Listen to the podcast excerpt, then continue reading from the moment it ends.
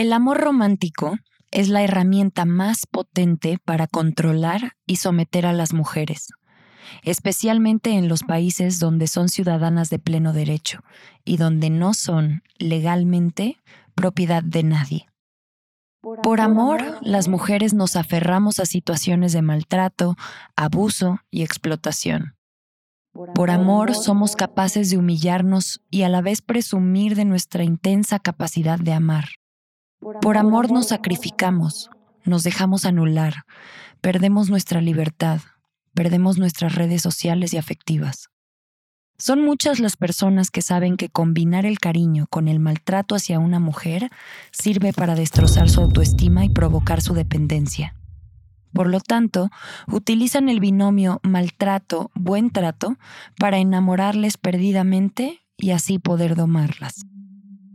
Un ejemplo de ello es Calimán, padrote mexicano que explica cómo logra prostituir a sus mujeres.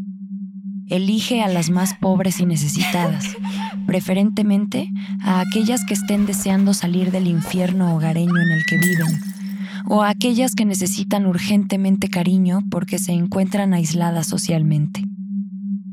Los padrotes siguen su guion a la perfección. Primero, las colma de amor atenciones y regalos durante dos meses, haciéndoles creer que son la mujer de su vida y que siempre tendrá dinero disponible para sus necesidades y caprichos. Después le mete unos días en un prostíbulo para que le hagan terapia las demás muchachas. Si ella se resiste, patalea, se enfada, lo mejor es dejar que se le pase sola. Jamás pedirle perdón. Es necesario que sufra hasta que su orgullo se desmorone y se ponga de rodillas, aceptando la derrota. El macho, por su parte, debe mantenerse firme, mostrar su desprecio, marcharse en los momentos de rabia máxima y nunca apiadarse de las lágrimas de su esposa. Esta técnica les asegura que ellas accedan a sus deseos y trabajen para él en la calle o en los puticlubs, la mayoría de ellas no tiene dónde ir, y según ellos, una vez que prueban el lujo, ya no quieren volver a su pobreza. Este relato de horror es muy común en el mundo entero. No solo proxenetas y chulos, sino también numerosos novios y maridos tratan a las mujeres como yeguas salvajes que hay que domesticar para que sean fieles, sumisas y obedientes. Muchos de ellos siguen creyendo que las mujeres nacieron para servir o para amar a los hombres, y muchas mujeres lo seguimos creyendo también. Este es un fragmento de un texto de Coral Herrera para Picara Magazine. Como de costumbre, puedes encontrar el link en los recursos del episodio. Yo me llamo María Andrea y estás escuchando Entre tus piernas. Suscríbete, comparte, deja un review, demuéstranos tu amor. ¿Qué tal el chantaje emocional, eh? El contenido de este podcast es explícito, discreción contraindicada y divulgación recomendada. Este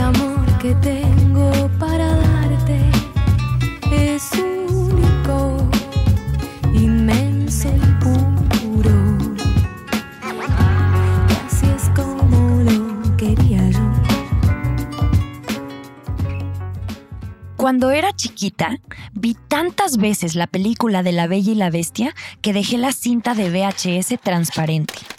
Nací en el 90, no había internet. Me sabía todas las canciones de la novicia rebelde y a eso jugaba todo el día. Contaba cuentos, actuaba y cantaba todo el día. Estas dos historias, La Bella y la Bestia y La novicia rebelde, son muy problemáticas por cómo abordan las relaciones de amor y la relación de poder que hay detrás. Pero vamos a analizarlas bien y sabroso, a detalle, juntas, por Instagram. Encuentra la fecha y la hora exacta en arroba podcast entre tus piernas. Cuando empecé a hablar, mi película favorita era Blancanieves. La gente me decía que me parecía a ella, y eso, según yo, naturalmente, pero en realidad románticamente, me hacía sentir muy bien. Y eso que nada más tenía dos o tres años. Pero en los noventas no había mucho más que elegir. O veía otra vez el Rey León, que también estereotipa todo lo que hay a su paso, o veía otra vez Blancanieves. Igual que María Andrea, seguramente dejé transparente la cinta analizando meticulosamente el final y preguntándome por qué era la única princesa de Disney que no se había casado. Mi mamá me recuerda con mucho orgullo el día en el que le cuestioné el destino de Blancanieves después de irse con su príncipe. Ella dice que me respondió, pues no se casó porque no quiso. Se fue así nada más porque hizo lo que le dio su gana. Creo que el fueron felices para siempre también es un mito del amor romántico. Y me imagino, o me imaginaba, que Blancanieves y su príncipe fueron más felices que el resto de las morras de Disney que se casaron al final de las películas. O tal vez no, tal vez se separaron unos meses o unos días después para estar con otras personas y mantener su amistad, o tal vez no, y eso también está bien. Y es que claro, todo es más rico cuando se comparte.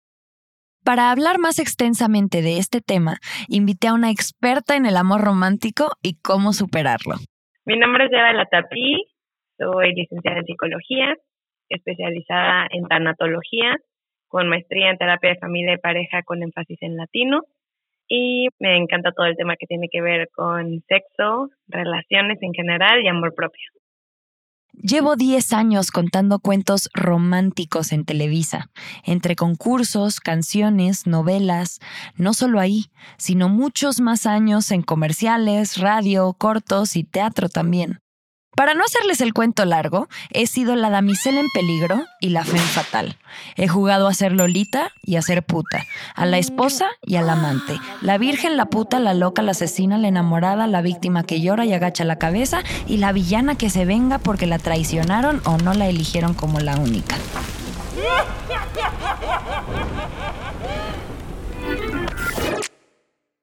Casi todas esas historias han girado alrededor de un vato si me pela, si me deja, si me puso el cuerno, si me quiere, si no me quiere, si me extraña o me engaña. No de mí, no de mis sueños, de los retos en mi vida, de mi crecimiento como persona y como ser, con todo lo que no tiene que ver con darle hijos a un vato. ¿Por qué en Star Wars la princesa Leia estaba sola con robots, buscando el amor de Han Solo o escapando de los tentáculos de Java mientras Luke iba a salvar la galaxia entera con sus cuates. ¿Qué es amor y qué es amor romántico? Bueno, para empezar, el amor romántico hay que entenderlo como una moda, por así decirlo, porque el romanticismo en verdad empezó a mediados del siglo XVIII. Antes, si estudiamos la historia del matrimonio, por decir, era más bien como un contrato, era un negocio. Digamos que yo tenía tierras, y tú tenías ganado, entonces decíamos como yo tengo la tierra, tú tienes el ganado, pues bueno, ¿por qué no? Hay que casarnos y entonces ya tenemos juntas tierras y ganado. Claramente no había el matrimonio homosexual, pero digamos, ¿no? Fantaseando. Entonces empezaba como este negocio de ¿qué tienes tú? ¿qué tengo yo? Y entonces se hacía un negocio entre familias. Y bueno, Después empezó todo el tema del romanticismo. El romanticismo empieza con los poetas, con los escritores, y empiezan a hablar del amor de una forma que no se había hablado antes. En cuanto a matrimonio, la gente empieza a casarse por instinto. Instinto de que si, si me gusta, si me llama la atención, si siento ese clic, entonces es amor. Y empieza a cambiar todo esto de ya no se hacía por negocio como tal, no estoy sugiriendo que no existía el amor antes de mediados del siglo XVIII, porque cuando hablo de esto me dicen, no, pero es que los griegos, es que el amor sí existía. El enamoramiento es un proceso químico de nuestro cerebro, pero el amor romántico como tal viene del romanticismo y el romanticismo viene de los escritores. Pero entonces empezamos a conceptualizar qué es amor romántico y por ende qué es el amor sea, lo que es romántico es el atardecer. Hasta hay ciertas horas del día que pensamos, es que esta es una hora romántica, pero ¿quién dice? ¿Me explico? ¿De dónde viene? Todo esto viene del romanticismo, que viene de cómo nos vendieron que debe de ser el amor. Y el pensar que el amor es el amor romántico no es un amor realista, porque cuando analizamos y exploramos, nos cuestionamos estas ideas de por qué debe de demostrarse el amor de cierta forma, por qué tiene que verse de cierta forma o por qué tengo que sentir de cierta forma. Y si no es esto, no es amor. Y pasa que existe todas estas etiquetas, todas estas presiones, todas estas expectativas que tenemos sobre el amor y ya entramos en una relación y no pasan. Por decir, hay ciertas premisas del amor. Y yo creo que una de las más dañinas que empezamos a cuestionarnos es que el amor es para siempre. O el amor para poder triunfar, para que sea un amor exitoso, para que realmente sea amor, es de por vida. Y es más, vemos a las personas ya más grandes, a las personas ancianas, las vemos en pareja y decimos hashtag couple goals. Eso es lo que quiero, a eso es a lo que le tiro. Y resulta que, ¿quién dice? hay relaciones que llevan 50 años juntas o juntos y son relaciones donde puede haber mucha violencia, donde hay mucho abuso, donde si realmente habláramos con esas personas no es esto que vemos en las películas de cómo se ve el amor, no es que lo siguieron, eso no es el éxito en una relación. Y creo que esto es muy dañino porque a partir de ahí hacemos muchos cambios y forzamos ciertas cosas para que la relación no se acabe. O inclusive me atrevo a decir, soportamos muchas conductas, muchas situaciones que no nos hacen felices, pero el amor puede con todo. Esa es una idea romántica. Uf, claro. Claro, porque en mi deconstrucción personal me he dado cuenta que también tiene que ver un montón con las expectativas. Y también como actriz, a la hora que tengo que representar de que están cortando conmigo o estoy sufriendo por el vato que me dejó o lo que sea, el diálogo mental que me hago es alrededor de todas las expectativas que yo tenía de la relación y eso es mi trabajo previo a llegar a la escena construir este sueño y la ilusión y toda esa esperanza para tumbarla en pantalla.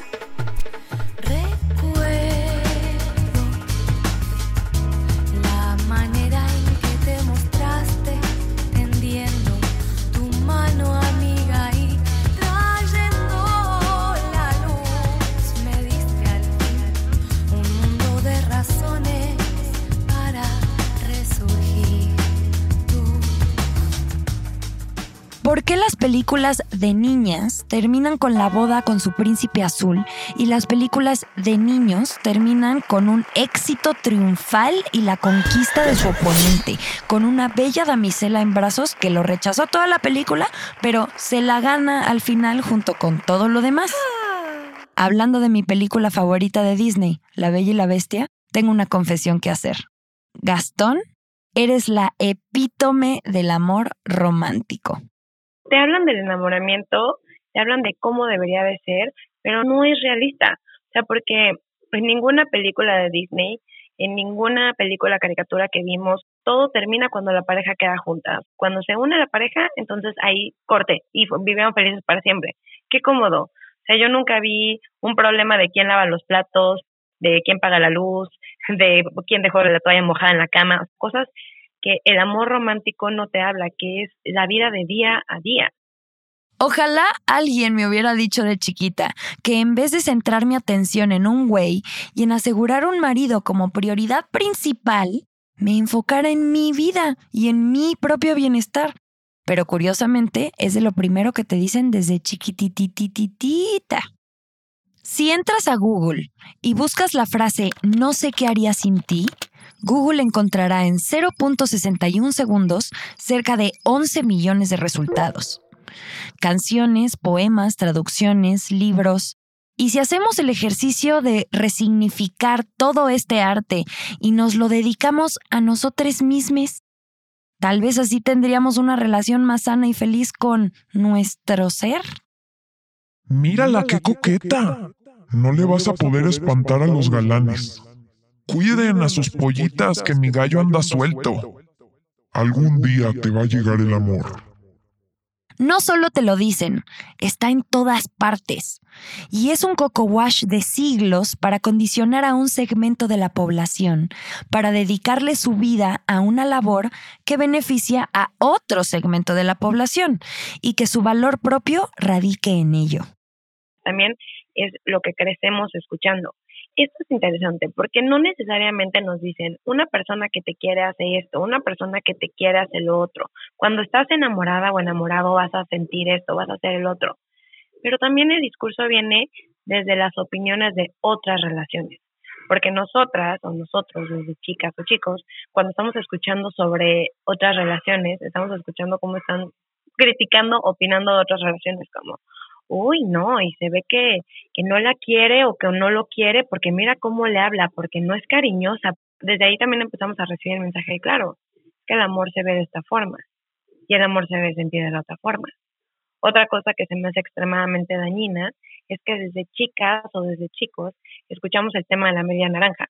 Escuchamos este mensaje de que estamos incompletas o estamos incompletos sin una pareja o algo que también escuchamos es como, ay, ojalá esta sea la buena, ojalá este sea el bueno. Y regreso a este miedo de que se termine la relación. Sea, el bueno o la buena significa que es la persona que se queda toda la vida. Y esto lo empezamos a escuchar desde siempre, tal vez también en casa. Cada vez se habla más del divorcio y es un tema muy interesante, pero antes estaba mal visto el divorcio.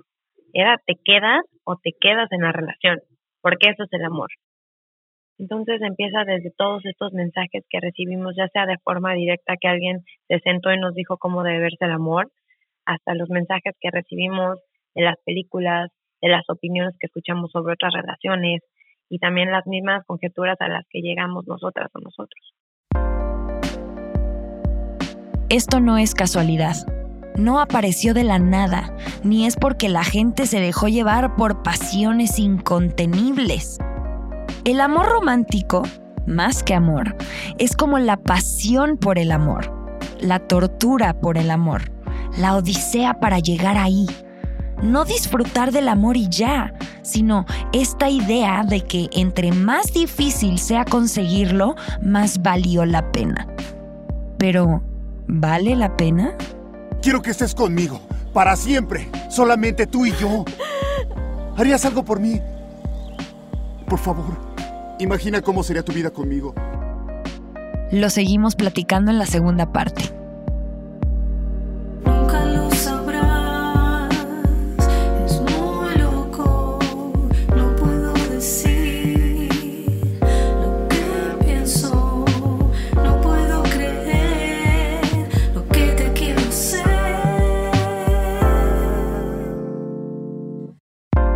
Por amor, nos permitimos aislarnos de nosotras mismas hasta situaciones que desde afuera podrían parecer absurdas, pero que al final del día hacemos por amor. ¿Te ha pasado? ¿Qué has hecho tú por el amor de alguien más? ¿Te has sentido en una película, en una serie, novela o libro? ¿Y qué vas a hacer para amarte más a ti? Este es un podcast producido por Nodalab y Caldero. Para conocer más recursos y notas de este y de otros episodios, suscríbete a nuestro newsletter mensual. Entra a entretuspiernas.com y descubre lo que tenemos para ti. Agradecemos a Eva Latapí por hablar con nosotras y participar en la realización de este episodio. Si quieres escuchar más sobre Eva, busca su podcast. Se llama Supéralo por favor. Puedes encontrarlo en YouTube y en tu plataforma de audio favorita. Como cada capítulo van los créditos de quienes hacen posible que estés escuchando entre tus piernas. El guion original es de María Andrea Araujo y está editado por Sofía Benedicto. La edición de audio fue hecha por Ren Ramírez. Diseño sonoro y musicalización por Nayeli Chu. Producción por Jorge González. La mezcla es de Sam Peñalba y la redacción de contenido fue hecha por Sofía Serrano. El arte de nuestro podcast lo hace Talia M y la música de este episodio es de Natalia Clavier. Como ya se nos hizo costumbre, espera la segunda parte de este episodio, muy pronto.